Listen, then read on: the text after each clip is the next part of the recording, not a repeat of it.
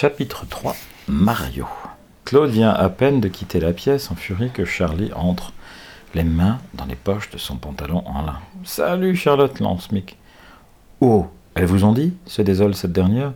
Et moi qui étais si contente que vous me preniez pour un garçon. Ah, tu as même pris soin de recouper un peu tes cheveux, remarque Annie. Décidément, Claude et toi, vous faites une bonne paire. Hein. Ta cousine ressemble moins à un garçon que moi, seulement parce qu'elle a les cheveux bouclés, précise François. Ne dis pas ça devant elle, prévient Annie. Elle se ferait passer la tête à la tondeuse. En tout cas, Charlie a été très sympa de venir à notre rencontre, reprend euh, son frère aîné. Bon, qu'est-ce que vous avez à nous offrir comme aventure? Rien. Absolument rien, répond Annie. Dans nos promenades à cheval, c'est à peine si on rencontre un chat. Le club est très isolé et la seule chose qui sort un peu de l'ordinaire, c'est le nom de la grande lande qui s'étend jusqu'à la mer. On l'appelle la lande du mystère. Pourquoi? demande Mick. Bah, je sais pas, il, paraît que personne n'y met plus les pieds, hormis les gitans. Un petit bohémien est venu hier amener un cheval boiteux et il nous a dit que sa famille devait s'y rendre.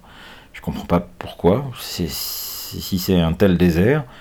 Ce qui, ce me plaît chez les gitans, remarque Charlie, Charlie, ce sont les messages qu'ils laissent derrière eux pour ceux qui les suivent. Ça s'appelle des signes de piste. Des signes de piste, répète François. J'en ai entendu parler. Ils disposent de petites branches et des feuilles d'une certaine façon. Leurs agencements ont une signification, c'est ça? Oui, acquiesce la jeune fille. Notre jardinier à la maison m'a montré des brindilles placées devant notre porte. Il m'a expliqué que c'était un message pour les bohémiens qui passaient par là. On pourrait interroger le petit garçon qui est venu hier avec son cheval, suggère Annie. Il nous apprendrait le secret de ces messages. Ça peut être utile, on ne sait jamais. Bah oui, et on lui demandera aussi ce que les gitans vont faire à la lande du mystère, complète Mick, qui se lève en époustant son pull plein de miettes de biscuits. Ah, ils ne vont pas là-bas pour rien, c'est sûr. Mais où est passé Claude interroge son frère. Euh, j'espère qu'elle ne va pas continuer à bouder trop longtemps. Dans une écurie, la jeune fille pense une jument qui n'a jamais été brossée si vigoureusement. L'adolescente s'efforce de se calmer. Elle ne veut pas gâcher les vacances des garçons et d'Annie. Mais cette peste de Charlotte la met hors d'elle. Quel culot d'aller à la rencontre de ses cousins et de se faire passer pour un garçon. Et eux, les idiots qui sont tombés dans le panneau. Oh, te voilà, ma vieille, s'écrie François en, en, apercevant sa cousine. Laisse-moi t'aider. Tu as bien bronzé, dis donc. Hein. Et en plus, tu as plus de taches de rousseur que jamais. Claude a un sourire involontaire et lui jette les trilles. Tiens, voilà, il y a beaucoup de chevaux ici, vous pourrez vous promener, Mick et toi. Oui, répond le garçon, satisfait de la voir s'adoucir. Et si on partait demain en emportant notre déjeuner? On pourrait explorer la lande du mystère. D'accord, acquiesce l'adolescente qui étale de la paille sur le sol. Mais pas avec cette fille. Mais quelle fille? Ah Charlotte J'ai toujours l'impression que c'est un garçon. Non, elle ne viendra pas. On sera tous les cinq comme d'habitude. Génial Oh, voilà les autres. Euh, vous nous donnez un coup de main?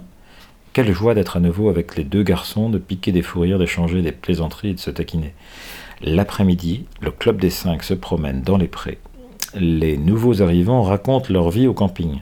Dagobert a l'air ravi. Il court de l'un à l'autre, la langue pendante et la queue frétillante. C'est la troisième fois que tu me donnes un coup de, un coup de queue en pleine figure, Dago s'écrie Mick allongé dans l'herbe. Tu pourrais faire attention. répond l'animal en se retournant vers lui. Cette fois, c'est François qui gifle de son panache, la queue. Derrière eux, un bruissement dans la haie les alerte. Le chien aboie. Claude a un geste de colère. Si Charlotte ose les déranger, mais ce n'est pas Charlotte, c'est le petit gitan. Il s'approche d'eux. Des larmes ont tracé des sillons clairs sur son visage. Je viens chercher Pompon, déclare-t-il. Vous savez où il est? Ben, Il n'est pas encore guéri, prévient Annie. Monsieur Girard nous l'a dit à midi. Tu as pleuré? Papa m'a grondé, avoue le jeune bohémien. Mais pourquoi demanda euh, François. Parce que j'ai laissé le cheval, explique-t-il. Papa dit qu'une pommade et un bandage auraient suffi. Faut qu'on parte aujourd'hui avec les autres. Mais tu ne peux pas encore reprendre ton pompon, insiste Claude. Il n'est pas en état de marcher. D'ailleurs, monsieur Gérard ne te laissera pas euh, quitter l'écurie. Ce cheval est sous sa responsabilité jusqu'à sa guérison. Ah oui, mais il me faut pompon, répète l'enfant. Si je reviens sans lui, papa me donnera une fessée. Le père de ce petit n'ose pas venir lui-même, analyse Mick à voix basse. C'est pourquoi il envoie son fils. Quelle lâche. Le garçonnet renifle et passe sa manche sur son nez. Mouche-toi, conseille Annie. Tu n'as pas de mouchoir? Non, avoue le petit gitan avec une surprise sincère. Rendez-moi mon cheval, je ne veux plus me faire gronder. Il se met à sangloter. Les enfants ont pitié de lui. Il est si maigre, si petit, et il ne cesse de renifler. Mais comment tu t'appelles? demande François. Mario Castelli, mon cheval. Je vous dis que papa le veut. Et on va parler à ton père, déclare Mick en se levant. Où est-il? Ben, Là-bas, répond Mario en reniflant. Et il montre le champ derrière la haie. Tous suivent l'enfant. Un homme attend à quelques mètres. Ses cheveux sont bruns et bouclés. Votre cheval ne peut pas encore marcher, annonce François. Monsieur Gérard a promis qu'il vous le rendrait demain ou après-demain.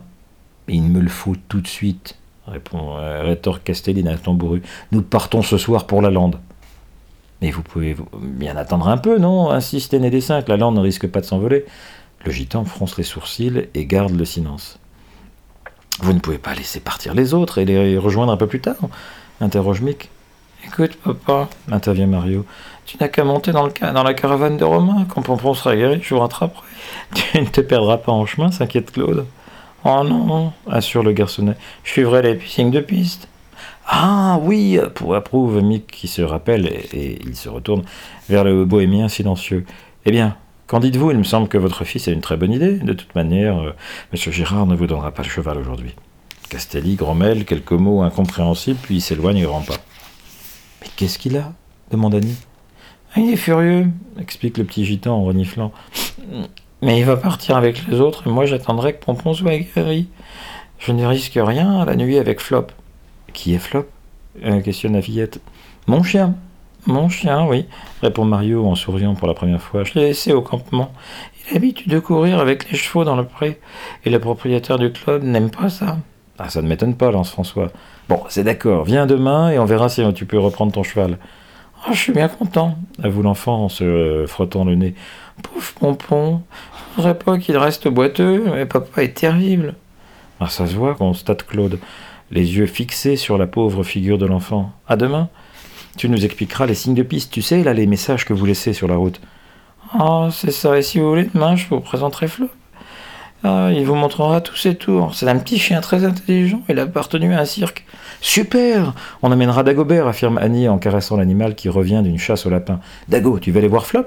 Ouf Ouf approuve-t-il en agitant poliment la queue. Mais euh, je suis bien content que tu acceptes, Dag, déclare Mick. Viens avec Flop prendre des nouvelles de Pompon demain, Mario. Mais je ne te promets pas que tu pourras le chevaucher, hein. On verra ce que dira M. Gérard.